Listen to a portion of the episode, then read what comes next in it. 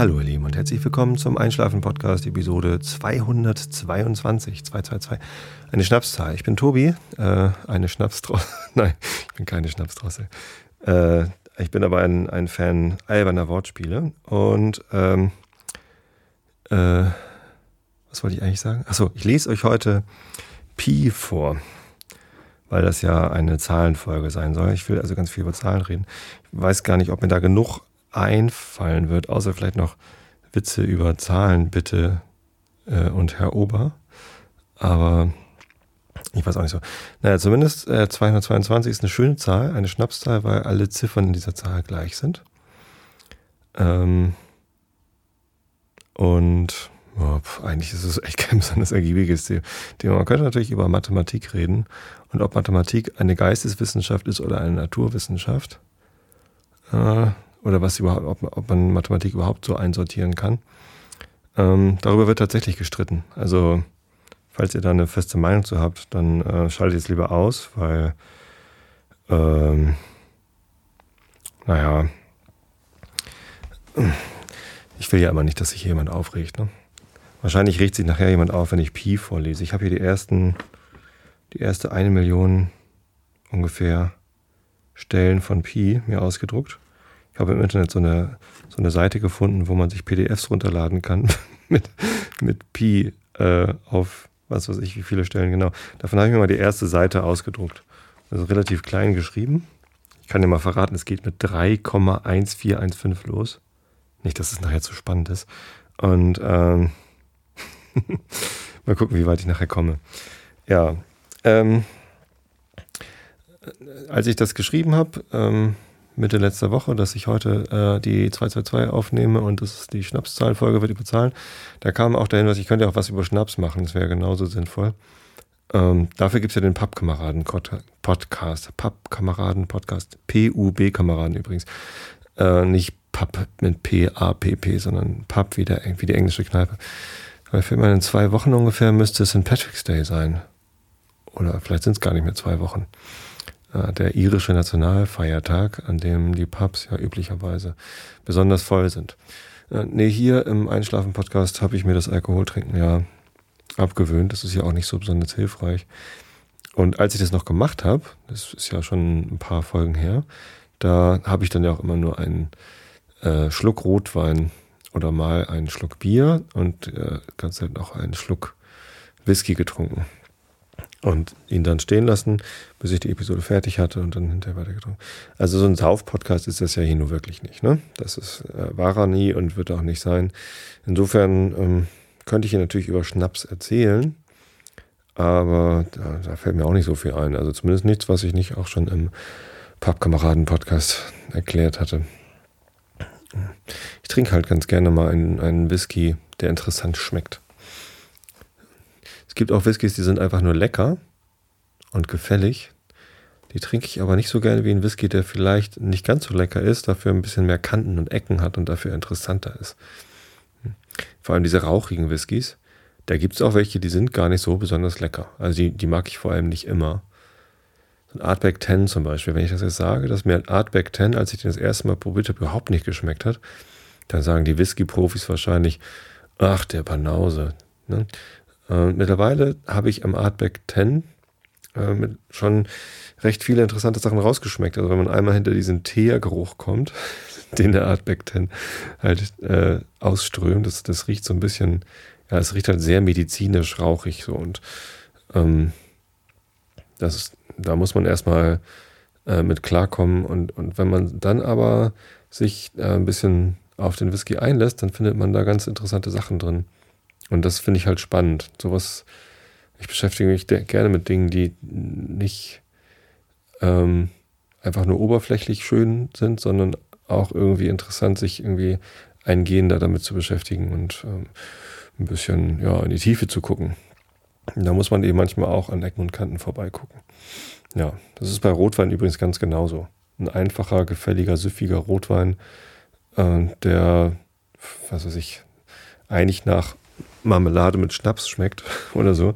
Das ist nichts für mich, sondern Rotwein muss halt ein bisschen, ja, ein bisschen Fass haben, also so nach Eichenholz schmecken oder äh, so, so ein bisschen samtig auf der Zunge sein, so was man eigentlich gar nicht in der Zunge, auf der Zunge haben will. Ich meine, wer isst schon gerne Samt? Ähm, ja, oder einfach ein bisschen, ähm, ein bisschen spannend sein. Ecken und Kanten haben. Vielleicht auch mal irgendwie ein bisschen was Bitteres mit drin oder so. Man isst ja auch gerne Bitterschokolade. Hm. Ich überlege gerade, ob mir das nicht nur bei Whisky so geht und bei Rotwein, sondern allgemein im Leben. Das ist ja, ja immer mal so, dass man die Sachen, die einem oberflächlich sehr gut gefallen, hm, vielleicht auf Dauer nicht so spannend findet. Ja, hm. Was, was für eine Erkenntnis. Oberflächlichkeit ist doof. Das ist ja eine bahn, bahnbrechende Erkenntnis, die ich hier gerade habe, während ich so vor mich hin labere. Ja, ich merke, über Schnaps kann ich besser labern als über Zahlen. Ist ja auch gut. Ja, also Geisteswissenschaft oder Naturwissenschaft, da war ich eigentlich stehen geblieben äh, bei den Zahlen. Ich habe ja Informatik studiert ähm, an der Universität Hamburg. Und ähm, das Informatikum der Universität Hamburg ist äh, ein bisschen ausgegliedert. Das, dafür war am Campus kein Platz mehr. Also wurden äh, Räume gemietet, die waren erst irgendwie woanders. Als ich dann 1994 angefangen habe, äh, Informatik, Informatik, zu studieren, da war, waren sie gerade umgezogen, so ein, zwei Jahre vorher, nach Stelling auf ein ehemaliges Betriebsgelände der Firma Siemens, glaube ich, irgendwie sowas. Und da standen also ein paar Gebäude, die nicht mehr gebraucht worden sind, hinterm Zoo. Und ähm, also hinter Hagenbecks Tierpark. Man musste immer U-Bahn-Stelle ähm, Hagenbecks Tierpark aussteigen und dann 181 oder 281 fahren. Ja. Habe ich lange gemacht. Hab ich ich habe ja relativ lange studiert. Von 94 bis äh, 2001 habe ich gebraucht fürs Diplom und dann habe ich ja noch vier Jahre lang da gearbeitet als wissenschaftlicher Mitarbeiter, um zu promovieren. Ja, und äh, gegen Ende der ähm, meiner Promotionszeit bahnte es sich an, dass äh, restrukturiert wird an der Uni. Nicht nur Firmen werden restrukturiert, auch Unis. Und ähm, da wurde quasi eine Fakultät gegründet, die MIN-Fakultät. Ähm, Mathe, Informatik und Naturwissenschaften. Und in dem Zusammenhang äh, wurde halt quasi ein gemeinsames Dach für, für diese ähm, Fachbereiche äh, geschaffen. Und da gab es dann natürlich auch das Gespräch, warum, warum wird Mathematik denn extra aufgezählt? Ist das nicht in Naturwissenschaften mit drin? Ähm, genau betrachtet hat Mathematik, also die Lehre von äh, Zahlen und den Systemen drumherum, äh, nicht wirklich was äh, mit der Natur zu tun, weil in der Natur gibt es ja gar keine Zahlen. So, äh, naja, also man kann natürlich Dinge zählen, aber die, diese ganzen ähm, also eigentlich ist die Mathematik ja nur ein reines geistiges Hilfsmittel, um mit der Natur besser zurechtzukommen. Ne? Also man hat irgendwie fünf Äpfel und wenn man davon irgendwie drei abgibt, will man wissen, wie viele noch übrig sind, ohne es auszuprobieren oder so. Dafür braucht man Mathematik. Ja, nicht wirklich. Äh, aber also für, für solche Fragestellungen braucht man eben Mathematik. Und das, das mit den Zahlen, das ist ja nur eine Abstraktion, ein, ein Hilfsmittel, um irgendwie bestimmte Sachen besser darstellen zu können. Aber die Null zum Beispiel gibt es ja in, in der Natur nicht. Hm. Oh, keine Ahnung. Zumindest ähm, ist ja auch die, die Frage, ob eine, eine, eine Rechenaufgabe richtig oder falsch gelöst worden ist, das hängt ja nur von den Gesetzen ab, die man sich so für die, also nicht von Gesetzen, sondern von Regeln. Also in einer Mathematik gibt es halt keine ähm, Gesetze, wie, wie, äh, wie es zum Beispiel in der Physik irgendwie die, die, die Naturgesetze oder die physikalischen äh, Sätze halt irgendwie gibt, äh, genau, sondern in der, in der, Mathematik, oh Gott, jetzt verrenne ich mich hier total. Wird mir bald mein Doktortitel aberkannt, weil ich hier so einen Mist erzähle. Ja, aber so un ungefähr ist es ja. Ich meine, äh, die Zahlensysteme, mit denen wir arbeiten, das sind halt, die, die basieren halt auf Regeln, die wir uns selber ausgedacht haben. Und, und so, ein, so ein Regelsatz äh, funktioniert halt, da gibt es doch sogar irgendwie so ein Komplexitätsgedings, oder? Jetzt, hm, das hätte ich jetzt eigentlich irgendwie besser vorbereiten müssen. Ähm, Ist das nicht irgendwie so, dass wenn so ein, so ein Zahlensystem irgendwie vollständig äh, in sich geschlossen ist und gut funktioniert, dann kann es irgendwie nicht die irgendwas beschreiben. Und wenn es aber irgendwas ganz gut beschreiben kann, dann ist es irgendwie, äh, hm, wie war denn das noch? Jetzt muss ich mal in den Chat gucken. Da sind doch äh, wissenschaftlich begabte Menschen im Chat. Ich nehme hier live auf und streame das den Chat. Und vielleicht kann mir da irgendwer helfen. Äh, ähm, und weiß, worauf ich hier hinaus will. der Chat sagt, er hat keine Ahnung, wovon ich da rede. Kommt, irgendwelche Studenten von irgendwelchen naturwissenschaftlichen Fächern muss es da doch geben. Hm. Naja. Ist auch egal. Ähm, zumindest. Jetzt kommen hier Tipps für, für Mathe-Lernen. Videos in, in YouTube. Da gibt es äh, tatsächlich was Cooles äh, auf YouTube, Khan Academy. Falls jemand gerade am Mathe lernen ist oder Physik oder irgendwas, Khan Academy mit K-H-A-N. Ähm, da gibt es eine ganze Reihe von Lehrvideos auf Englisch und auf Deutsch mittlerweile. Ich weiß nicht, wie gut die Deutschen sind. Äh, wo einfach nur ein schwarzes Feld ist und dann gibt es quasi eine virtuelle Tafel, wo jemand äh, drauf rumschreibt und Sachen erklärt. Vielleicht sollte ich da mal nachgucken, wie das jetzt war mit den, mit den Zahlensystemen, ähm, die ja alle nur ausgedacht sind, um irgendwas zu beschreiben. Aber es sind ja keine Naturgesetze. Hm. Ähm, tja, weiß ich auch nicht. Ein, Arbeits-, ein Ex-Arbeitskollege von mir hatte letztens in seinem Skype-Status drin stehen, 1 plus 1 gleich 4. Und gemeint hatte damit, dass sie ihr zweites Kind bekommen haben oder erwarteten damals. Ich weiß nicht, ob das zu welchem Zeitpunkt er es drin hatte, aber es ging halt darum, dass sie ein zweites Kind bekommen haben und ja, eins plus eins, zwei Menschen tun sich zusammen und auf einmal plötzlich, äh, völlig unerwartet sind es dann vier. Nein, natürlich. Äh, weiß man schon, was man. Die meisten Leute wissen ja, was sie tun, wenn sie Nachwuchs zeugen. Das ist vielleicht auch eine völlig haltlose Behauptung. Was rede ich denn heute für einen Quatsch? Na, ist ja auch egal. Äh, ihr hört mir sowieso nicht mehr zu, ihr schlaft alle schon längst, das ist sehr gut. Ähm, dann kann ich jetzt auch über irgendwas reden. Zum Beispiel über, ähm, über Geocaching. Ähm, wenn man die Erde ähm, vermisst und mit Gradzahlen irgendwie aufteilt, dann äh, kann man anhand von Koordinaten einen bestimmten Ort auf der Erde äh, markieren. Das kann man übrigens mit jedem Planeten machen. Ja, Kugeln kann man halt einfach so äh, aufteilen.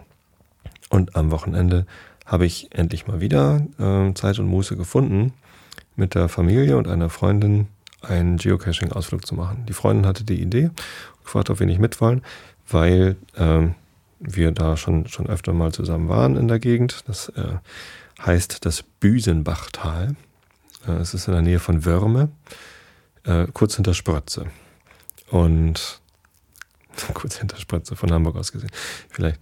Ähm, und im Büsenbachtal gibt es, ähm, das ist halt so eine, so eine hügelige Heidelandschaft. Und da gibt es einen kleinen Hügel, der heißt Pferdekopf. Und da gibt es schöne Wanderwege. Im Winter, wenn Schnee liegt, kann man da hervorragend rodeln. Das ist eine, eine ganz geniale Rodelstrecke. Ähm, vor allem, weil die besonders hubbelig ist. Also da springt man richtig wild umher. Auf der einen Strecke zumindest. Es gibt auch eine etwas flachere Abfahrt, wo man nicht so doll springt. Aber die ist natürlich langweilig. Das ist nur für die kleineren Kinder. Für die größeren Kinder, also mich zum Beispiel, gibt es da eine ganz steile Hubbelabfahrt. Sehr geil. Ähm, und sonst, wenn da kein Schnee liegt, kann man halt sehr gut spazieren gehen.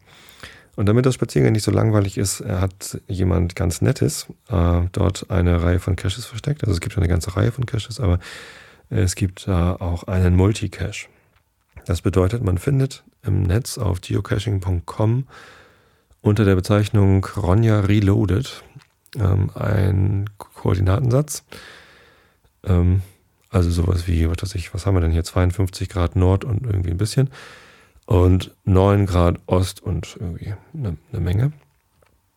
Ähm, bisschen genauer ist es schon. Und ja, genau.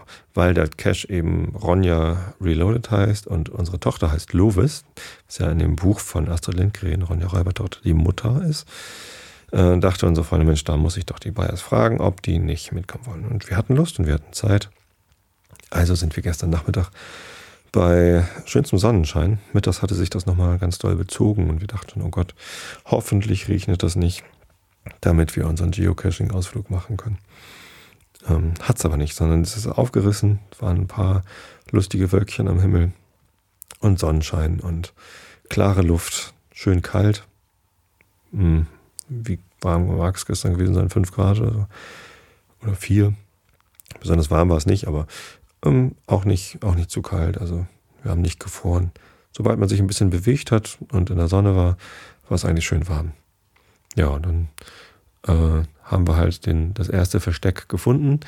Da war aber nicht, wie das sonst üblich ist bei Geocaches, ein äh, Zettel drin, wo man sich drauf eintragen kann, sondern ein Rätsel. Da musste man halt lauter Rätsel lösen.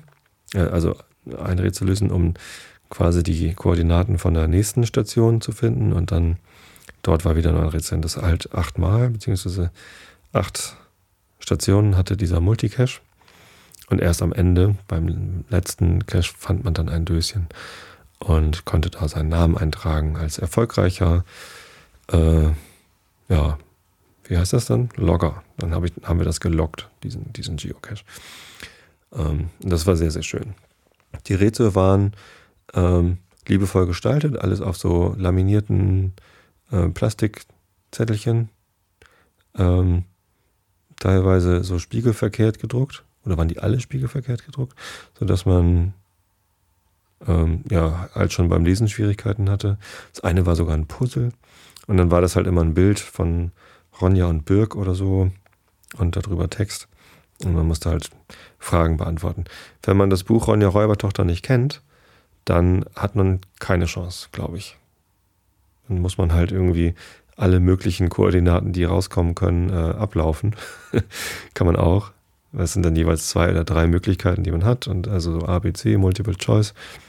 Und dann kann man so die, die Koordinaten rausfinden.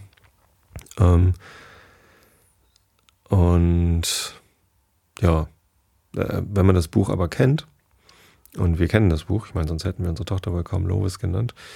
Wir mögen das Buch gerne. Ich habe es als Kind schon gelesen und habe ich es schon mal vorgelesen, weiß ich gar nicht. Aber den Film haben wir schon mal zusammen geguckt. Den habe ich auch als Kind schon gesehen, den Film. Und wir waren ja auch letztens in Schweden, also mehrfach in Schweden und waren da in der Astrid Lindgren-Welt. Wir haben ja Freunde, die nach Schweden ausgewandert sind. Ähm, deswegen sind wir da ab und zu. Und ähm, jetzt geht der Lüfter an von meinem Rechner. Ach, das irritiert mich immer so. Ich hoffe, dass man das nicht so gut hört. Ja, genau. Und da waren wir in der Astrid Lindgren-Welt und haben uns da das, äh, das Schauspiel angeguckt, ein Theaterstück. Ronja Räubertochter. Das war echt grandios. Hatte ich schon mal erzählt. Episode, weiß ich nicht.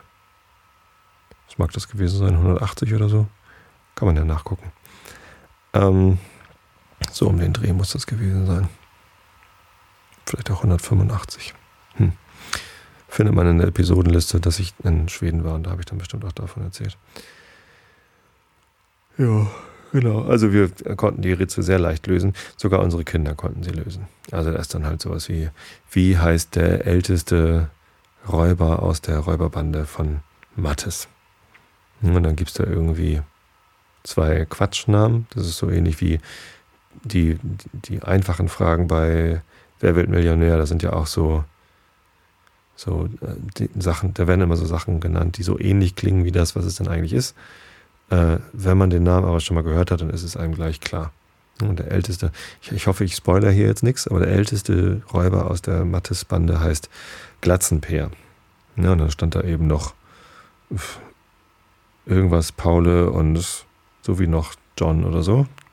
Keine Ahnung, irgendwelche Sachen, die halt so ähnlich klingen. Aber wenn man das Buch einmal gelesen hat, dann weiß man, ah ja, Glatzenpeer, ja, na klar, den, den erkennt man dann gleich wieder. Ich habe mir dann versucht, den Spaß zu machen, äh, die Antwort gleich zu wissen, ohne die Optionen zu kennen. Ähm, auch, auch das ist mir größtenteils geglückt. Ähm, aber wir hatten ja die Kinder dabei.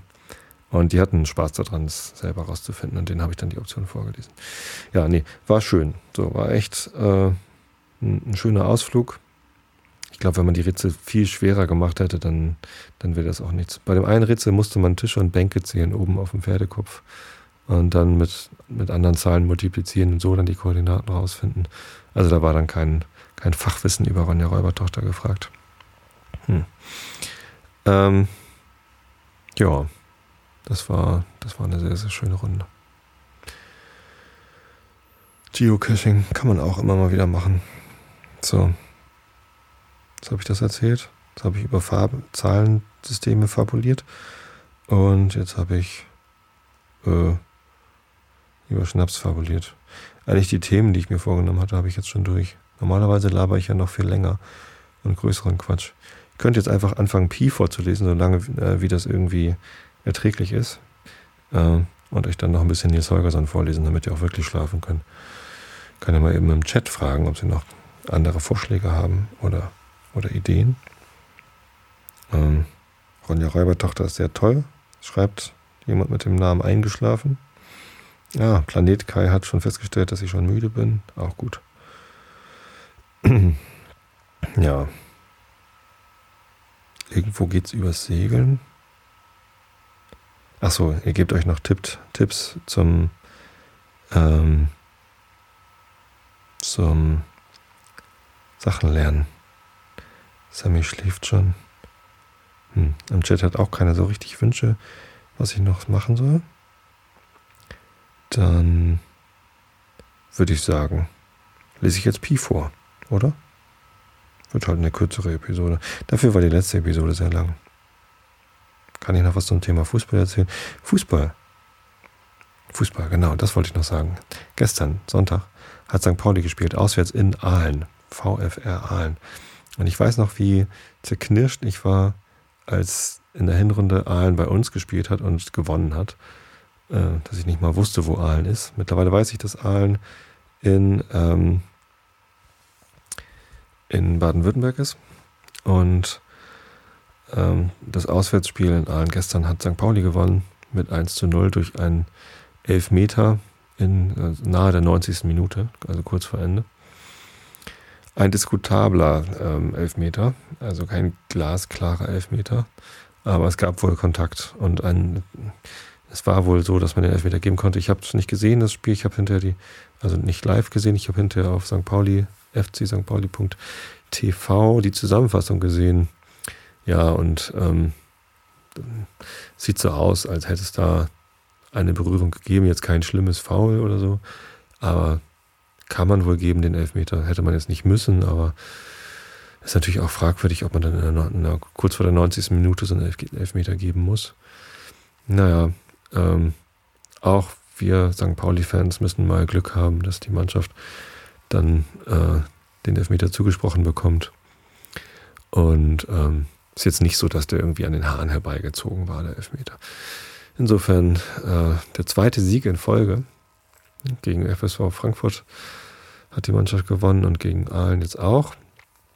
Ähm, sind immer noch nur fünf Punkte Vorsprung auf den 16. Rang der die Relegation bedeuten würde. Ähm, also raus aus dem Abstiegskampf ist St. Pauli damit noch nicht. Aber es fühlt sich halt besser an, als noch dichter dran zu sein an den Abstiegsring. Ähm, insofern hoffen wir mal, dass am Freitag, wenn Jan Regensburg zu Gast kommt und ich wieder im Stadion bin, meine Frau hoffentlich auch, ähm, äh, dass wir dann noch irgendwie drei Punkte oder mindestens einen noch holen, um dann irgendwie wirklich ein bisschen durchatmen zu können. Ja, St. Pauli. Muss ich ja auch immer mal erwähnen. Ich bin ja St. Pauli-Fan. Wisst ihr alle. Ist aber alles nicht schlimm. Gut, so, jetzt lese ich euch Pi vor. Die ersten Stellen. Mal gucken, wie viele. Pi ist ja eine Zahl, ähm, die unendlich viele Nachkommastellen hat äh, und die sich auch nie wiederholen. Also es wird nie periodisch. Das heißt, ich könnte jetzt nicht sagen, so und dieser Teil, der kommt jetzt, ne, dann kann ich jetzt nicht irgendwie einen großen Teil am Ende schneiden und hinten immer wieder dran kopieren an diese Audiodatei und behaupten, ich hätte ganz Pi vorgelesen. Das schaffe ich nicht, sondern ich muss tatsächlich die Zahlen alle einzeln vorlesen. Äh, ist eigentlich blöd, ne? Die Kreiszahl Pi. Soll ich jetzt Augen zu und zugehört sagen? Nee, ne? Sag ich nachher bei Nils Holger. Also Pi ist gleich 3,141592 6535 8, 9, 7, 9, 3, 2, 3, 8, 4, 6, 2, 6, 4, 3, 3, 8, 3, 2, 7, 9. Ich mache mal eben eine Pause. Ich habe letztens äh, auf der Suche nach dem, äh, nach diesem Ausdruck hier, beziehungsweise nach einem Generator, der mir mal eben schnell Pi auf ganz viele Ziffern äh, auf den Bildschirm schmeißt, habe ich ein Tool gefunden, ein kleines Online-Programm, mit dem man äh, eine Ziffernfolge innerhalb von Pi suchen kann. Ja, also man gibt äh, irgendeine Ziffernfolge ein und das Programm sucht dann diese Ziffernfolge innerhalb der ersten fünf Millionen Stellen oder so. Gar nicht mal besonders viele. Fand ich ganz lustig. Äh, Habe ich mal äh, meine Telefonnummer gesucht, ohne Vorwahl, sechsstellig. Und die war tatsächlich auch drin in den ersten fünf Millionen Stellen oder was das war. Äh, und der sagt dann halt, an, an welcher Stelle die Telefonnummer steht. Fand ich ganz gut. Hm. Aber ist ja auch irgendwie Quatsch. So, jetzt habe ich vergessen, wo ich war. Muss ich von vorne anfangen? Nee, ne? Ist ja ärgerlich. Ja. also das ist hier in so Blöcke aufgeteilt. Und ich glaube, ich habe zwei oder nee, drei Blöcke. Wie viele Ziffern hatte ich denn eben vorgelesen? Ach, so ein Ärger. Wisst ihr was? Ich fange von vorne an. Das hilft dir alles nichts. Ich nicht nachher denkt ihr irgendwie, ich, ich, ich will euch hier beschummeln, wenn ich es falsch weiterlese. Ich kann mich schon nicht mehr daran erinnern, ob ich 50288419171 schon vorgelesen habe. Habe ich, doch, habe ich. Ich fange von vorne an. Es hilft alles nichts. Also, also Pi ist gleich 3,141 5926535 8979 3, 2, 3, 8, 4, 6, 2, 6, 4, 3, 3, 8, 3, 2, 7, 9, 5, 0, 2, 8, 8, 4, 1, 9, 7, 1. Guck mal, äh, 1971 habe ich gerade vorgelesen. Ja, weiter, bevor ich die Stelle wieder vergesse. 9, äh, 6, 9, 3, 9, 9, 3, 7, 5, 1, 0, 5, 8, 2, 0, 9, 7, 4944 äh, 59 23 078 164 06 2 8 6 2 0 8 9 9 6 äh, oh, Entschuldigung, die 6 war falsch. Die ziehe ich wieder zurück. 8 6 2 8 0 3 4 8 2 5 3 4 2 1 1 70679. Das war die erste Zeile von meinem Ausdruck. Und diese Seite hat, wie viele Zeilen hat so ein Block? 5. 1, 2, 3, 4, 5. 25. Äh, 50. 100. 100 Zeilen sind hier drauf. 100 mal, wie viel? Das ist 1, 2, 3, 4, 5, 6, 8, 9, 10. Ah, 100 mal 100 macht 10.000. Oder? 100 mal 100? Sag mal einer. Klar. 10.000. Also 10.000 Nachkommastellen habe ich mir hier ausgedruckt.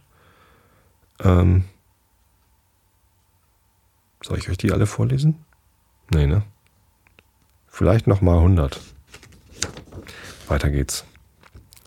8 also, übrigens, schönen Gruß an die Shownote-Schreiber. Ich hoffe, ihr schreibt jetzt hier nicht mit. Entschuldigung. Hm. Das ist ziemlich albern, ne? aber macht nichts. Ich bin albern und ich mag alberne Sachen. Und ähm, finde, die Welt sollte immer noch ein bisschen alberner sein. Ich meine, wie albern ist denn das überhaupt hier Einschlafen-Podcast? Ich lese der Welt was zum Einschlafen vor, dem Internet was zum Einschlafen vor. Äh, dann kann ich auch mal noch alberner sein und Pi vorlesen, oder? So. 8, 2, 1. Wir sind jetzt bei der ähm, 100. Nachkommastelle schon. 8 war die hundertste, oder? Warte mal. Nee, doch, die hundertste. Also 821 480 8651. Warum korrigiere ich mich eigentlich? Ich meine, wenn jemand Pi wissen will, dann hört er hier bestimmt nicht zu und schreibt es ab, oder? Hm. 3282 306647 09 38 4460 95. Ich könnte auch das Telefonbuch vorlesen. Ohne Namen klingt das bestimmt genauso. 5058 2231 72 53 4, äh, 59 oh, das, das war knapp jetzt. 408128 48111 74502. Das Interessante an dieser 7.4 ist, dass direkt darüber, also 100 Stellen vorher, steht auch 7.4. Abgefahren, oder? Was man alles so erkennt, wenn man ein ausgedrucktes Pi vor sich sieht.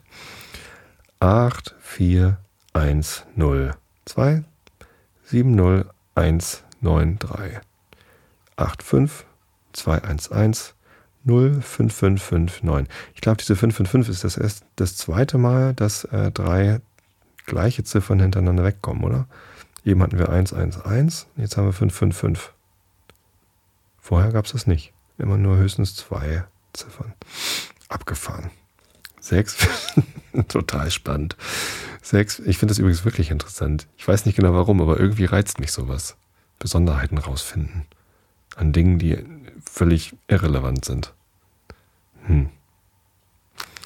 Noch spannender wird das, wenn man an solchen Bedeutungslosigkeiten auf einmal versucht, ähm, Bedeutung reinzudeuten. So esoterisch, esoterischer Quatsch. Tarotkarten zum Beispiel.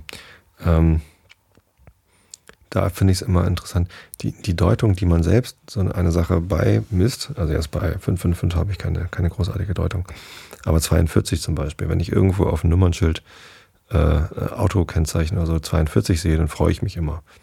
Oder wenn ich eine 43 sehe, dann denke ich, oh, zu spät oder zu viel. Und ähm, wenn ich dann meine Deutung deute, dann kommt tatsächlich was dabei raus. Ja, wenn, ich, wenn ich mir anschaue, wie geht es mir dabei, was ich hier gerade deute, was will ich da jetzt gerade reinlesen, ne, dann kann ich das also deuten, wie ich, was ich da selber gerade mache. Und daran kann man tatsächlich erkennen, wie es einem gerade geht. Das ist ganz spannend. Nur ähm, kann man halt nicht gerade mit so esoterischen Sachen rausfinden, wie es anderen Leuten gerade geht. Das ist das, was manchmal schief läuft. So, äh, 6, 4, 4, 6, 2, 2, 9, 4, 8, 9, 5, 4, 9, 3, 0, 3, 8, 1, 9, 6. Zweite Zeile geschafft. 200 Nachkommastellen von Pi. Hm, da geht ja noch was. 4, 4, 2, 8, 8, 1, 0,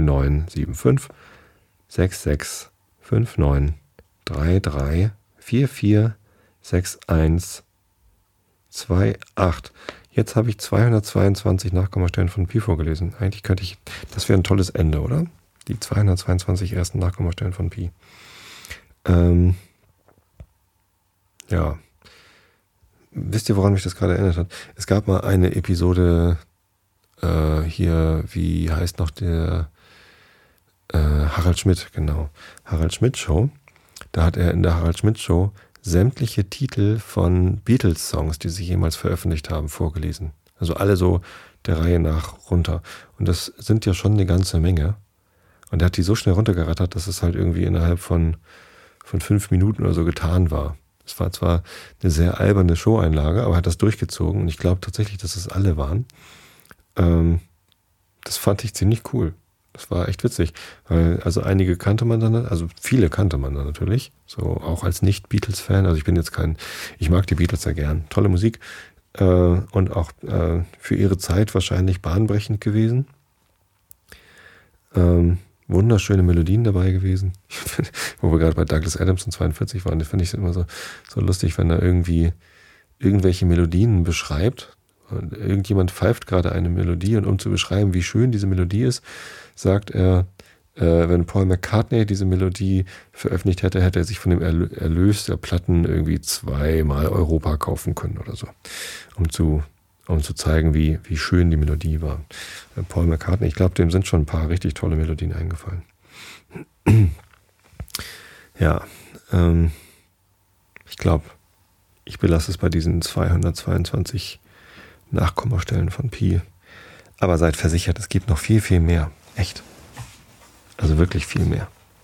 Ich könnte jetzt noch stundenlang vorlesen und wäre immer noch nicht fertig. Naja, das ist Quatsch. Ich lese euch lieber noch ein bisschen was von Nils Holgersson vor. Übrigens ist der Zettel ganz schön klein gedruckt. Es war nicht gerade einfach, gerade das vorzulesen. Und jetzt wird es immer noch nicht einfach, weil jetzt kommt wieder diese Frakturschriftgeschichte. Aber so ist es dann nun mal. Es sind nur noch ein paar wenige Seiten. Wie viele eigentlich so? Oh, stimmt gar nicht. 80 Seiten sind es noch. Ähm, Nils Holgersson und dann haben wir das Buch endlich mal durch. Tja, war ja mit eins der ersten Bücher, das ich vorgelesen habe. Muss ich nur noch durch den Kant durchkommen und dann äh, habe ich die Bücher, die mich jetzt die ersten zwei Jahre beschäftigt haben, durch. Ja, mit dem Kant komme ich, glaube ich, niemals durch. Das wird mich bis an mein Lebensende begleiten. Das ist so ähnlich wie Pi. Kant ist eigentlich so ähnlich wie Pi. Der hört nie auf. man hört nie damit fertig, wenn man das vorlesen will. Sehr schön. Also, wir sind auf Seite 506. Äh, der neue Kettenhund. Augen zu und zugehört. Bei den Schwänen war wenigstens das Gute, dass sie sich zu stolz fühlten, hinter den Wildgänsen drein zu jagen, sobald sie sahen, dass sie entkommen waren. So konnte sich denn Akka mit ihrer Schar in aller Ruhe und Gemütlichkeit auf einer Röhrichtinsel hinstellen und schlafen. Nils Holgersson war jedoch zu hungrig, um zu schlafen. Ich muss sehen, in ein Haus zu gelangen, um etwas Essen zu bekommen, dachte er. In den Tagen, so viel Verschiedenes auf dem See herumtrieb, war es nicht schwer für so einen wie Nils Holgersen ein Beförderungsmittel zu finden. Er besann sich nicht lange, sprang auf ein Stück Brett, das zwischen das Röhricht hineingetrieben war, fischte einen kleinen Stock auf und machte sich daran, sein Fährzeug durch das seichte Wasser an das Ufer hinüber zu stängeln. Kaum war er an Land gekommen, als er neben sich im Wasser ein Plätschern hörte. Er blieb stehen, ohne sich zu rühren, und sah ein Schwanenweibchen, das wenige Ellen von ihm in ihrem großen Nest lag und schlief. Gleich darauf aber sah er einen Fuchs, der ein paar Schritt ins Wasser hinausgegangen war, um sich nach dem Schwanennest zu schleichen. Hallo, hallo, steh auf, steh auf, rief der Junge und schlug. Oh, das ist ja ätzend, sowas im Einschlafen-Podcast vorzulesen. Nein, steht nicht auf, schlaft weiter äh, rief der Junge und schlug mit seinem Stock ins Wasser. Das Schwanweibchen richtete sich auf, doch nicht schneller, als dass sich der Fuchs hätte auf das Weibchen stürzen können, falls er es gewollt hätte. Aber das gab er auf und stürzte auf den Jungen zu. Der Junge sah den Fuchs kommen und eilte ins Land hinein. Vor ihm lagen ausgedehnte flache Wiesen. Da war er auch nicht, da war auch nicht ein Baum, in den er hätte hinaufklettern äh, nicht ein Loch, in dem er sich hätte verbergen können. Nils war ein guter Läufer, aber es war klar, dass er es in Bezug auf Schnelligkeit nicht mit einem Fuchs aufnehmen konnte, wenn dieser frei und ledig war und nichts zu schleppen hatte. Ledig bedeutet hier wohl nicht sowas wie nicht verheiratet, sondern ähm, was mag es wohl bedeuten? Hm, ungebunden vielleicht. Eine Strecke von dem See entfernt lagen einige kleine Häuslereien, wo Licht in den Fenstern war. Der Junge lief natürlich nach dieser Seite, aber er musste sich selbst sagen, ehe er die Häuser erreichte, konnte ihn der Fuchs mehr als einmal eingeholt haben. Einmal war der Fuchs so nah, dass er glaubte, seines Fanges sicher zu sein, aber da aber lief der Junge hurtig nach der Seite und kehrte wieder an die Bucht zurück. Diese Wendung lotete dem Fuchs Zeit, äh, kostete. Lotete. Genau. Das K sieht komisch aus, aber es ist ein K. Kostete dem Fuchs Zeit und ehe er den Jungen abermals eingeholt hatte, war dieser auf ein paar Männer zugeeilt, die den ganzen Tag draußen auf dem See gewesen waren, um herumtreibendes Gut zu bergen, und die sich nun auf dem Heimwege befanden. Die Männer waren erschöpft und müde. Sie hatten weder den Jungen noch Reinecke gesehen, obwohl beide an ihnen vorübergelaufen waren. Der Junge hatte auch keine Lust, sie anzureden und sie um Hilfe zu bitten. Er begnügte sich, dicht an sie heranzuschleichen. Der Fuchs kann sich doch nicht ganz bis an die Menschen heranwagen, dachte er. Bald aber hörte er den Fuchs heranschleichen. Er wagte sich ganz bis an die Männer heran, denn er verließ sich darauf, dass sie ihn für einen Hund halten würden. Was für ein Hund ist das, der sich hinter uns herschleicht, sagte auch ganz richtig einer der Männer. Er ist so nah, als wenn er uns beißen wollte. Der andere stand still und sah sich um. Weg mit dir, sagte er und stieß mit dem Fuchs, äh, Fuß nach dem Fuchs, so dass der auf die andere Seite des Weges flog. Nun hielt sich der Fuchs in einer Entfernung von ein paar Schritten, aber er folgte ihnen nach wie vor. Die beiden Männer waren bald bei den Häusern angelangt und gingen in eines derselben hinein. Der Junge hatte die Absicht gehabt, mit ihnen hineinzuschlüpfen, aber als er im äh, Beischlag, was ist denn Beischlag für ein Wort, angelangt war, sah er einen prächtigen langhaarigen Kettenhund aus einer feinen Hütte herausstürzen, um seinen Herrn zu empfangen. Da änderte der Junge seinen Entschluss und blieb draußen. Du Kettenhund, sagte der Junge leise, sobald die Männer die Tür geschlossen hatten, willst du mir nicht über Nacht helfen, einen Fuchs zu fangen? Der Kettenhund sah nicht gut, und heftig und wütend war er, weil er so lange angebunden gestanden hatte. Soll ich einen Fuchs fangen? bellte er böse. Was für einer bist denn du, der du hierher kommst und mich zum Besten haben willst? Kommst du nur so nah heran, dass ich dich fassen kann? Da will ich dich äh, schon lehren, Scherz mit mir zu treiben. Du glaubst doch nicht, dass ich bange bin, dir nahe zu kommen, sagte der Junge und lief an den Hund heran. Als der ihn sah, erstaunte er so, dass er kein Wort zu sagen vermochte. Ich bin es, den sie Däumling nennen, und der mit den Wildgänsen reist, sagte der Junge. Hast du nicht von mir reden hören? Die Spatzen haben ja freilich manchmal von dir gezwitschert, sagte der Hund. Du hast ja große Dinge ausgerichtet, wenn man bedenkt, wie klein du bist. Bisher ist es immer gut gegangen. Äh, bisher ist es mir immer gut ergangen, sagte der Junge. Aber nun sieht es so aus, als wenn mein Ende naht, falls du mir nicht helfen willst. Ich habe einen Fuchs auf den Fersen. Er steht dort hinter der Ecke und lauert auf mich. Ja, weiß Gott, ich kann ihn wittern, sagte der Kettenhund. Mit dem wollen wir bald fertig werden. Und der Kettenhund sprang hinaus, soweit die Kette es zuließ, und bellte und äh, klaffte, wahrscheinlich kläffte eine gehörige Zeit. Jetzt, glaube ich, kommt er diese Nacht nicht wieder, sagte der Kettenhund. Es gehört mehr als ein Gebell dazu, um dem Fuchs bange zu machen, sagte der Junge. Er wird gleich wieder hier sein, und das ist das Allerbeste, denn ich habe mir vorgenommen, dass du ihn gefangen nehmen sollst. Fängst du nun schon wieder an, dich lustig über mich zu machen? sagte der Hund. Komm du nur in deine Hütte hinein, damit uns der Fuchs nicht hören kann, erwiderte der Junge. Dann will ich dir sagen, wie du es machen musst.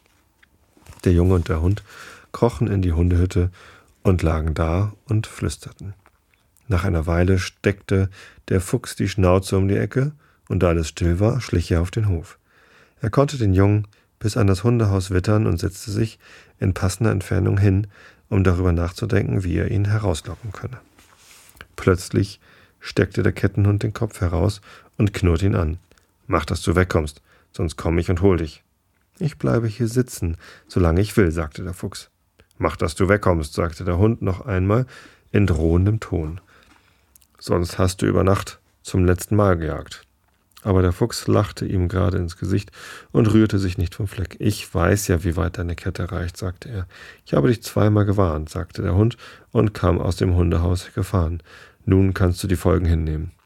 Im selben Augenblick warf er sich mit einem langen Sprung über den Fuchs und erreichte ihn ohne die geringste Schwierigkeit, denn er war los.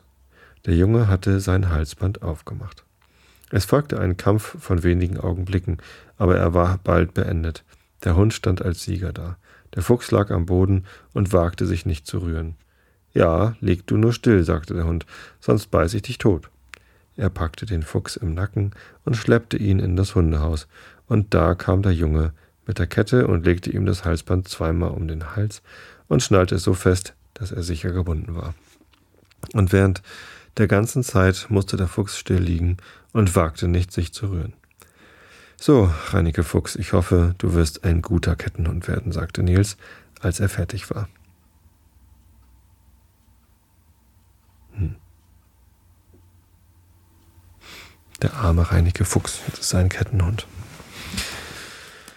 Nun, ich hoffe, ihr habt ähm, auch diese Sendung gut überstanden, seid schön eingeschlafen. Ich wünsche euch eine schöne Woche. Kommt gut durch. Ähm, Wetter scheint ja endlich mal dafür zu sorgen, dass ein paar mehr ähm, ein paar mehr Glücksgefühle erzeugt werden, so Vitamin D und so. Ne? Also genießt die Sonnenstrahlen, geht ein bisschen raus. Ähm, ich hoffe, ihr kommt dazu. Ich wünsche euch, dass ihr alle gesund seid und Zeit habt, ein bisschen zu genießen. Ähm, ja, schlaf recht schön. Bis zum nächsten Mal. Gute Nacht.